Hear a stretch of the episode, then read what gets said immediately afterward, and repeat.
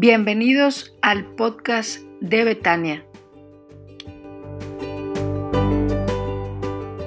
La palabra del Señor le invito a abrir su Biblia en Lucas capítulo 19 y vamos a leer ahí la palabra de nuestro Dios, versículos 28 al 44. Seguimos reconociendo a nuestros hermanos que están conectados en las redes sociales. Nuestro hermano Ricardo Turbiartes desde Saltillo le mandamos un saludo y un fuerte abrazo. Nuestro hermano Joel Hernández también está conectado allá por la Ciudad de México y en fin, hay varios, varios hermanos que están mandando saludos ahí en las redes sociales. Hermanos, vamos al Evangelio de Lucas, al capítulo 19, los versículos 28 al 44. Sígame con su vista en la lectura de la palabra de nuestro Dios. Después de contar esa historia, Jesús siguió rumbo a Jerusalén caminando delante de sus discípulos. Al llegar a las ciudades de Betfagé y Betania en el monte de los olivos, mandó a dos de sus discípulos que se adelantaran. Vayan a la aldea que está allí, les dijo. Al entrar verán un burrito atado que nadie ha montado jamás. Desátenlo y tráiganlo aquí. Si alguien les pregunta, ¿por qué desatan al burrito? Simplemente digan, el Señor lo necesita. Así que ellos fueron y encontraron al burrito tal como lo había dicho Jesús. Y efectivamente, mientras lo desataban, los dueños les preguntaron, ¿por qué desatan ese burrito? Y los discípulos simplemente contestaron, el Señor lo necesita. Entonces le llevaron el burrito a Jesús y le pusieron sus prendas encima para que él lo montara. A medida que Jesús avanzaba, la multitud tendía sus prendas sobre el camino delante de él. Cuando llegó a donde comenzaba la bajada del monte de los olivos, todos sus seguidores comenzaron a gritar y a cantar mientras alababan a Dios por todos los milagros maravillosos que habían visto. Bendiciones al Rey que viene en el nombre del Señor, paz en el cielo y gloria en el cielo más alto. Algunos de los fariseos estaban entre la multitud, decían, Maestro, reprende a tus seguidores por decir esas cosas. Jesús les respondió, si ellos se callaran, las piedras a lo largo del camino se podrían aclamar. Al acercarse a Jerusalén, Jesús vio la ciudad delante de él y comenzó a llorar diciendo, ¿cómo quisiera que hoy entre todos los pueblos entendieras el camino de la paz? Pero ahora es demasiado tarde y la paz está oculta a tus ojos. No pasará mucho tiempo antes de que tus enemigos construyan murallas que te rodeen y te encierren por todos lados.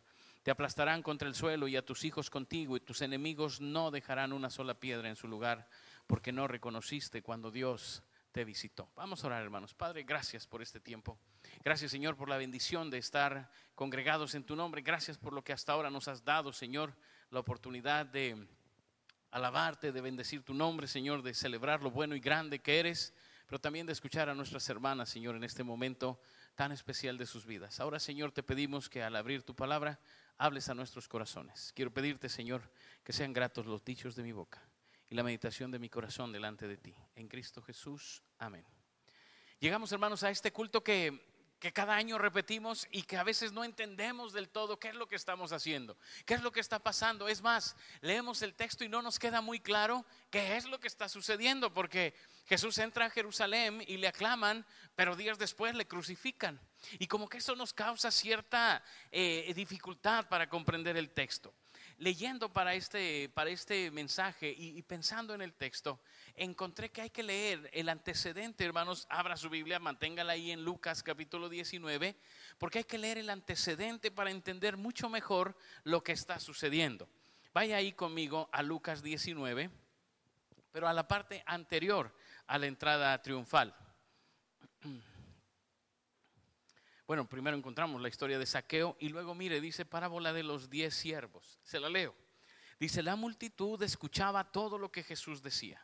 Y como ya se acercaba a Jerusalén, les contó una historia para corregir la idea de que el reino de Dios comenzaría de inmediato. Les dijo, un hombre de la nobleza fue llamado a un país lejano para ser coronado rey y luego regresar. Antes de partir, reunió a diez de sus siervos y dividió entre ellos cinco kilos de plata, diciéndoles inviertan esto por mí mientras estoy de viaje. Pero sus súbditos lo odiaban y enviaron una delegación tras él a decir no queremos que sea que él sea nuestro rey. Después de lo que de que lo coronaron rey, volvió y llamó a los siervos a quienes les había dado el dinero quería saber qué ganancias habían tenido. El primer siervo le informó, amo, invertí su dinero y multipliqué diez veces el monto inicial. Bien hecho, exclamó el rey, eres un buen siervo, has sido fiel con lo poco que te confié. Así que como recompensa serás gobernador de diez ciudades. El siguiente siervo informó, amo, invertí su dinero y multipliqué cinco veces el monto original. Bien hecho, exclamó el rey, serás gobernador de cinco ciudades. Pero el tercer siervo trajo solo la suma original y dijo, amo, escondí su dinero para protegerlo. Tenía miedo porque usted es un hombre muy difícil de tratar, que toma lo que no es suyo y cosecha lo que no sembró. Siervo perverso, le dijo el rey a gritos. Tus propias palabras te condenan. Si sabías que era un hombre duro, que tomo lo que no es mío y cosecho lo que no sembré, ¿por qué no depositaste mi dinero en el banco? Al menos hubiera podido obtener algún interés de él. Luego dirigiéndose a los otros que estaban cerca, el rey ordenó, quiten el dinero de este siervo y dénselo al que tiene cinco kilos. Pero amo, le dijeron, él ya tiene cinco kilos. Sí, respondió el rey. Y a los que usan bien lo que se les da, se les dará un poco más, pero a los que no hacen nada, se les quitará aún lo poco que tienen. En cuanto a esos enemigos míos que no querían que yo fuera su rey, tráiganlos y ejecútenlos aquí mismo en mi presencia. Y miren lo que sigue. Después de contar esa historia, Jesús siguió rumbo a Jerusalén caminando delante de sus discípulos y empieza toda la narración que ya leímos hace un rato. Me parece, hermanos, que Lucas nos da una clave para entender la entrada triunfal a Jerusalén. Me parece que Lucas pone el dedo en la llaga y primero cuenta la historia de estos siervos que reciben del Señor algo de plata para que le inviertan y algunos lo hacen y otros no.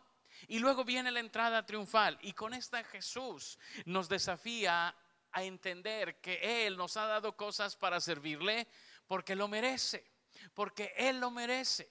Pero no lo hacemos nosotros, porque aquí la idea de Jesús es con quién te identificas, con los siervos que trabajaron el dinero o con los que no lo trabajaron. A ver, déjeme preguntarle, ¿qué estás haciendo con tu vida? ¿Estás buscando agradar a Dios y sirviendo a Dios? ¿O estás desperdiciando tu vida? A ver, se lo repito, hermanos. ¿Qué estás haciendo con tu vida? Con lo que Dios te dio. ¿Estás buscando sacar dividendos para la gloria de Dios? ¿O simplemente has guardado lo que te dio y ahí lo tienes sin usar? Porque luego viene la entrada triunfal y ahí es donde toman sentido las cosas. Pero lo primero que hay que responder es qué estás haciendo con tu vida. ¿Qué estás haciendo con lo que Dios te dio? Mire, todos nosotros hemos recibido habilidades de Dios, ¿sí o no? ¿Qué habilidades? Además, hable de usted para que no diga, ay, el pastor presume. ¿Qué habilidades tiene usted? Bueno, el silencio, eso es una buena habilidad. El que no hable cuando no debe de hacerlo está muy bien. ¿Qué más?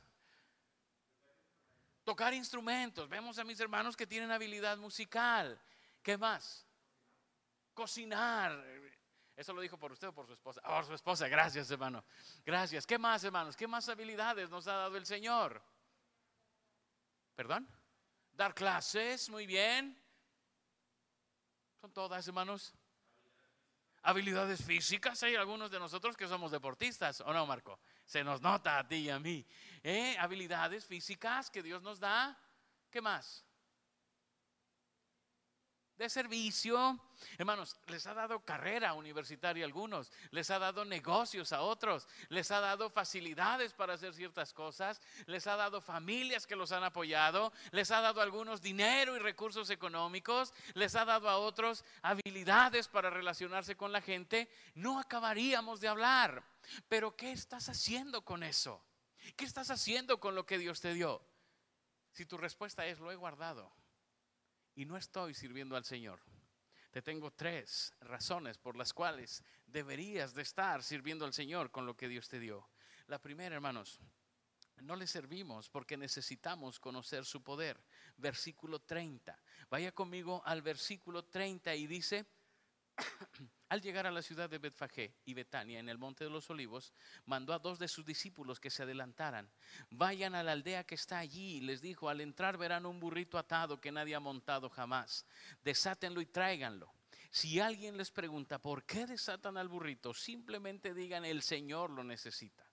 Así que ellos fueron y encontraron al burrito tal como lo había dicho Jesús. Y efectivamente, mientras lo desataban, los dueños le preguntaron, ¿por qué desatan ese burrito? Y los discípulos simplemente contestaron, el Señor lo necesita. Entonces le llevaron el burrito a Jesús. Lo primero, hermanos, que quiero que veamos es, le servimos porque Él digo, no le servimos porque necesitamos conocer su poder, según el versículo 30. Pensamos que Dios está esperando que yo le sirva. ¿Y qué cree que dice el versículo 30? Que Él es el dueño de todo. Se lo digo en otras palabras, que no nos necesita. Se lo digo quedito para que no se ofenda. Que no nos necesita. ¿Se da cuenta que Él es dueño de todo? Vayan y tomen un burrito. Y si les preguntan, ¿por qué agarran el burrito? ¿Qué dicen? ¿Qué dice el texto? Porque el Señor lo necesita. ¿Y qué cree que pasó? Fueron, agarraron el burrito y cuando les preguntaron, contestaron, el Señor lo necesita. ¿Y qué hizo el dueño? Lo dejó que se lo llevaran. A lo mejor usted y yo, hermanos, decimos, ah, pasó un burro. Porque usted no es gente de campo.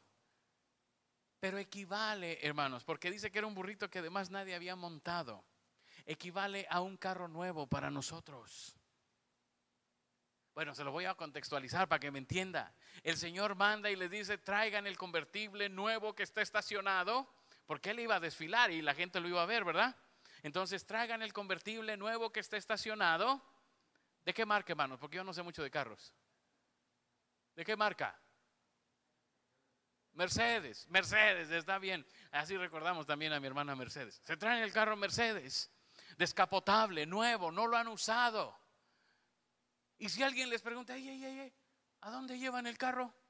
¿Qué le van a decir?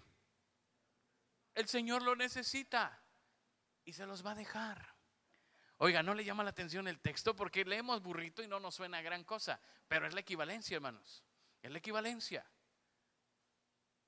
Oiga, no servimos al Señor porque no nos hemos dado cuenta de que Él no nos necesita. Que el privilegio de servirle es nuestro. Que el favor no lo hace Él al invitarnos y no nosotros al aceptar. De Jehová es la tierra y su plenitud, el mundo y los que en él habitan. Eso nos incluye a nosotros. Nosotros le pertenecemos. No nos necesita, pero nos invita. No le servimos, hermanos, porque no nos hemos dado cuenta de que Él es dueño de todo y que el privilegio de servirle es nuestro. Oiga, a veces nos invitan a servir y ¿qué decimos? Ando bien ocupado. O sea que sirven al Señor los que no tienen nada que hacer o cómo está la cosa. Porque a veces decimos, oiga, es que yo sí quisiera servir, pero no traigo tiempo. Todos tenemos el mismo tiempo, hermanos, todos pero algunos sí sirven y otros no. Y es que pensamos, pensamos que el Señor necesita de mí. No, no, soy yo quien necesita de Él. Soy yo quien recibo el privilegio de ser invitado para servirle, porque Él es dueño de todo. Él es dueño de todo. Todas las cosas son de Él, por Él y para Él. Dice la escritura, oiga, qué texto más maravilloso. Todas las cosas son de Él, son por Él y son para Él. Y debemos entender esto. El domingo de Ramos es un recordatorio de que todo le pertenece al Señor. Ahora que llegues a tu casa, entra a tu casa y dile gracias Señor por esta casa que me prestaste. Porque ¿qué cree? Su casa es prestada. No, ya pagué la hipoteca. No, no, no me refiero a eso. Cuando nos vayamos de aquí, ¿se la va a llevar? Ahí se va a quedar. Es prestada chica grande o regular, ahí se va a quedar. Porque todo es del Señor. No le servimos porque no nos hemos dado cuenta que todo le pertenece. Recuerde, Él les contó primero la historia de, esta de las minas, a los que les dio plata y le invirtieron o no. Y nos invita a identificarnos. ¿Tú con quién te identificas? ¿Con el que invierte la vida para agradar al Señor o el que guarda las cosas y no le sirve? Y luego nos enseña, pues si no me sirves, es porque no te has dado cuenta que soy el dueño de todo. Pero además, soy el dueño de todos. Soy el dueño de todos, no solamente de todos, sino de todos ustedes. Dice el texto, dice todos sus seguidores, perdón, me, me, brinqué un pedacito ahí, dice, llevaron el burrito, entonces lo pusieron sus prendas encima para que él lo montara. El poner la prenda encima era decir, Señor, yo te pertenezco a ti. Señor, quiero que uses lo que soy para ti. Era quitarse el saco, el suéter, la camisa y ponerlo sobre el burrito y decir, Señor, no solo el burrito es tuyo, también nosotros te pertenecemos. Y hermano, no, no le servimos al Señor porque no somos conscientes de que le pertenecemos. Pero eso es el hecho más grande de nuestras vidas el ser la pertenencia del Señor. Le voy a confesar una cosa y espero que me entienda. A mí me gusta mucho la, película de Toy Story. me gusta mucho desde siempre, desde que la vi. Ahora que he estado viendo a visitar a mi mamá, mi hermano me ha llevado a un mercado de juguetes antiguos. Y entonces eh, encontré un Buzz Lightyear así, de este tamaño, eh, en los juguetes antiguos. Y me dijo mi sobrino, ¿por qué te gusta ese tío? Le digo, pues porque me recuerda cosas de mi infancia. Y es, bueno, no, tampoco lo vi tan niño, ya era más grandecito, pero me recuerda cosas del pasado, digamos lo mejor. Y me dijo, pues te conseguí un Boss Lightyear. Y le dije, ¿y dónde está? Y me dice, lo trae ese muchacho cargando. Le digo, no, ese es de él. Y dice, no, lo anda vendiendo. Y le digo, solamente si tiene escrito en el piecito el nombre del niño, ¿se acuerda que, tenía su nombre en el piecito? Lo compramos. Y me dice, sí. Y entonces me dice mi sobrino, le dice al muchacho, oye, enséñaselo a mi tío. Y me lo enseña. Y sí traía el nombre escrito en la patita. Y dice, pero dice Andy, ¿se acuerdan que dice Andy? Dice mi sobrino, debería tener tu nombre. Y le digo, ¿para qué? Y me dice, para que sepan que es tuyo. No les hago el cuento largo. Tengo el voz de allí y tenía que justificarlo frente a Patty. Pero ya lo conté toda la historia y entonces ya salgo de eso. Me llama la atención lo que dice mi sobrino. Es que deben de saber que es tuyo. Sabe, usted y yo en el corazón tenemos grabado el nombre de Dios. Para que todos sepan y usted y yo sepamos que somos de Él. Que le pertenecemos. Que somos propiedad suya. Y hermanos, celebrar el domingo de Ramos, es decir, este domingo, es recordar que yo le pertenezco a Él también. No solamente todo lo que existe en el mundo, eso me incluye a mí también. Porque yo oigo que el burro le pertenece y digo, pues está bonito, pero ¿y yo qué? Pues ¿qué cree? También este burro le pertenece a Él. Todos nosotros le pertenecemos a Él. Y eso lo recordamos hoy. Qué importante es saber que le pertenezco al Señor. Pues muy importante, hermanos. Porque sus cosas, las cosas que son de usted, las cuida, ¿sí o no? Pues ¿qué cree, que hace Dios con lo suyo? Lo cuida. Lo cuida. Por eso es tan importante hoy recordar que todo le pertenece y que nosotros también le pertenecemos. Segunda cosa, ¿por qué no servimos al Señor? Porque necesitamos reconocer su gloria, según el versículo 37 dice el texto en el versículo 37. Déjenme, se lo busco acá. Dice, cuando llegaron al lugar donde empieza la bajada del Monte de los Olivos, todos sus seguidores empezaron a gritar y a cantar, mientras alababan a Dios por todos los milagros maravillosos que habían visto. Bendiciones al Rey que viene en el nombre del Señor, paz en el cielo y gloria en el cielo más alto. Necesitamos reconocer su gloria, hermanos. Necesitamos primero reconocer que Él es digno de alabanza, que Él es digno de alabanza. La gente de manera natural empieza a cantar. La gente de manera natural empieza a cantar a Jesús. Si se fija que no había grupo de alabanza, no dice, y el grupo de alabanza empezó. Si se fija que no había director de canto congregacional, la gente empezó a cantar. Especialmente los mexicanos, hermanos, estamos casi puros mexicanos aquí, ¿verdad? Especialmente los mexicanos, nos da por cantar cuando estamos contentos, ¿sí o no? No necesitamos nada. Ayer nos invitaron a una fiesta, la fiesta de mi hermana Gloria, y apenas entró el mariachi. No, la fiesta se transformó, no, mi hermano, apenas se transformó la fiesta, porque nos encanta cantar. Porque apenas estamos contentos, nos da por cantar. Dicen que el karaoke empezó con los coreanos. Pues no lo sé, pero nos encanta a nosotros, hermanos. Y hay gente que canta horrible. La verdad, la verdad, no estoy hablando de nadie aquí en particular, pero hay gente que canta espantoso. pero le encanta el karaoke. Porque está contento y le da por cantar. ¿Qué cree que le pasó a la gente cuando iba con Jesús? De pronto se dan cuenta, iban tan contentos de verlo, montando el borrico, que empiezan a cantar. Se dan cuenta que Él es motivo suficiente para cantar, para alabarle, que es digno de alabanza. Ellos se dan cuenta que Jesús merece que se le cante porque trae gozo y paz a sus corazones. Oye, hermanos, necesitamos reconocer para servirle. Hoy el cubrebocas nos ayuda mucho. Porque no vemos quién está cantando y quién no está cantando. Pero cada uno de nosotros sabe que a veces venimos aquí y no queremos cantar. Parece que el Señor no lo merece. Ay, es que cantan unos que a mí ni me gustan. Un día me dijo un hermano, ay hermano, hoy no me gustó nada lo que cantamos. Y digo, qué bueno hermano, qué bueno que no le gustó porque no era para usted, era para el Señor. No estábamos tratando de que usted le gustara. Porque hermanos, nosotros reconocemos que Él, el Señor, merece la alabanza. La gente, nadie la motivó a cantar.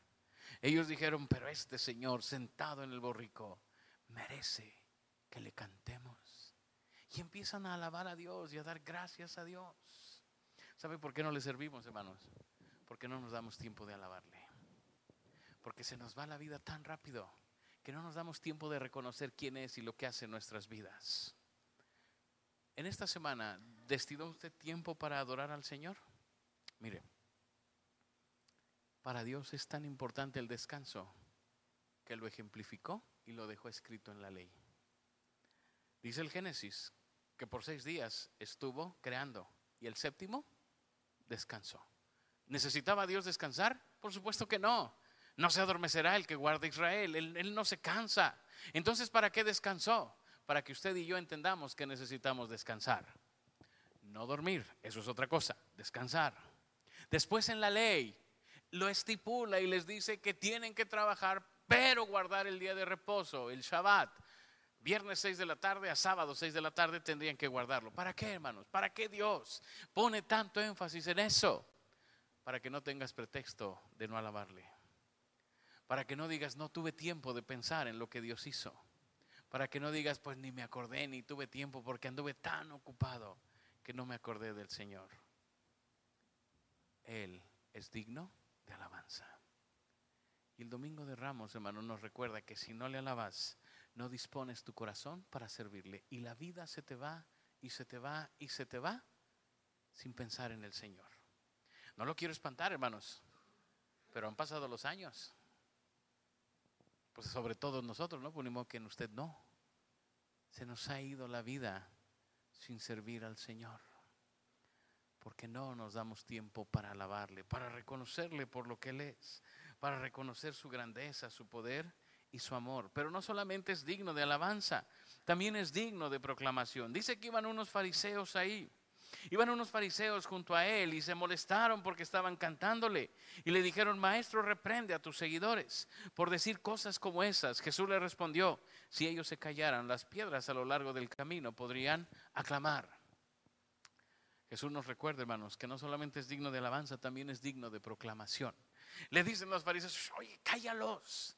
Y Jesús les dice, está bien, si quieren que se callen ellos, se pueden callar, pero hasta las piedras van a hablar de mí. Oiga, Jesús dijo eso de las piedras en sentido metafórico o en sentido literal. Bueno, hay mucha discusión sobre eso, pero en Jerusalén, ¿no ha ido? Yo tampoco, pero he visto las fotos. Hay un muro grandote que le llaman el muro de las lamentaciones, que es un vestigio de lo que quedó de la ciudad de Jerusalén. Ni siquiera es parte del templo, ¿eh? es parte de la barda perimetral de la ciudad. Pero son las piedras que dan testimonio de que por ahí pasó Jesús. Ahorita le voy a leer el texto. Después Jesús llora y dice, esta ciudad va a ser destruida por la dureza de su corazón. Esas piedras siguen dando testimonio de que Jesús dijo la verdad. Que por la dureza del corazón de Jerusalén iban a ser destruidos.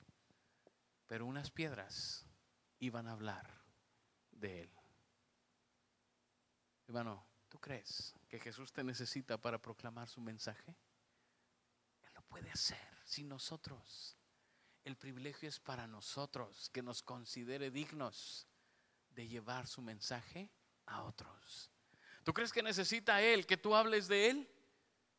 Bueno, los cielos cuentan la gloria de Dios. Y el firmamento anuncia la obra de sus dedos. Fíjese bien, el cielo mismo habla de Dios. ¿Tú crees que Él necesita que tú y yo hablemos de Él? Por supuesto que no. Es un privilegio que nos da el participar. Todos los que estamos aquí, aquí en la plataforma o abajo, entendemos que es un privilegio el que el Señor nos da de servirle. Mis hermanos que están allá en la cabina de transmisión saben que es un privilegio que Dios les da a servirle ahí. Quien se pone en la puerta, Maite, mi hermana Martita, en fin, todos los que se ponen ahí saben que es un privilegio el que Dios nos da servirle. Él no necesita que le proclamemos, pero nos da la bendición de hacerlo. ¿Por qué no le servimos, hermanos? Porque no nos hemos dado cuenta de su gloria. Y en tercer y último lugar, quiero decirle que no le servimos porque necesitamos conocer su amor. Necesitamos conocer su amor. Dice el versículo 41 en la parte final del texto. Dice, al acercarse a Jerusalén, Jesús vio la ciudad delante de él y comenzó a llorar diciendo, ¿cómo quisiera que hoy tú entre todos los pueblos entendieras el camino de la paz? Pero es demasiado tarde y la paz está oculta a tus ojos. No pasará mucho tiempo antes de que tus enemigos construyan murallas que te rodeen, te encierren por todos lados, te aplastarán contra el suelo y a tus hijos contigo. Tus enemigos no dejarán una sola piedra en su lugar porque no reconociste cuando Dios te visitó. Lo último que quiero decirle, hermanos, es que no le servimos porque no hemos reconocido su amor. Es un Dios compasivo y es un Dios de amor. Y esto quiero decírselo y quiero que lo grabe en su corazón esta tarde. Llegar al domingo de Ramos es recordar que Dios me ama. Porque Él llora por Jerusalén, por lo que va a pasar en Jerusalén. Pero quizás Él quiere que tú sepas que hoy tú eres Jerusalén. Y dice, ojalá te dieras cuenta de que no estás haciendo lo correcto y que caminas a la destrucción. Pero hoy todavía tienes posibilidad de hacer lo que agrada a Dios. Se lo repito, hermanos. Él llora por Jerusalén y dice, qué triste, que no te has dado cuenta de lo que es mejor para ti y vas a sufrir las consecuencias de eso. Pero recuerde que él está hablando desde la historia de las diez minas y luego hace la entrada triunfal y luego llora sobre Jerusalén y a lo mejor más que llorar por Jerusalén llora por nosotros y dice, si vas por mal camino hoy, si estás desperdiciando la vida que Dios te dio, Hoy es tiempo de volver al camino, de servir al Señor, de reconocerle por lo que Él es, de reconocer que te ama y que no quiere que te vaya mal, que Él quiere que te vaya bien, que le sirvas, que encuentres el gozo y la paz, la vida abundante que solamente está en Él. Quizás llegar al domingo de Ramos es la oportunidad de corregir el camino. Quizás llegar al domingo de ramos es la posibilidad de saber que el Señor te ama y que no le gustaría que enfrentaras la catástrofe en el futuro si hoy puedes corregir el camino. Llora ante Jerusalén y dice, si supieras, pues tú lo sabes, mi hermano, ¿por qué no servimos al Señor? ¿Cómo somos? ¿Como los siervos que sirvieron con lo que les dio o los que no sirvieron? Si estás sirviendo al Señor, gracias a Dios. Si no lo estás haciendo, hoy es un buen día para decirle, Señor, aquí estoy. Reconociendo que me amas, reconociendo que soy tuyo, reconociendo que todos te pertenecemos y estoy para servirte. Cierra tus ojos, inclina tu rostro, vamos a orar al Señor.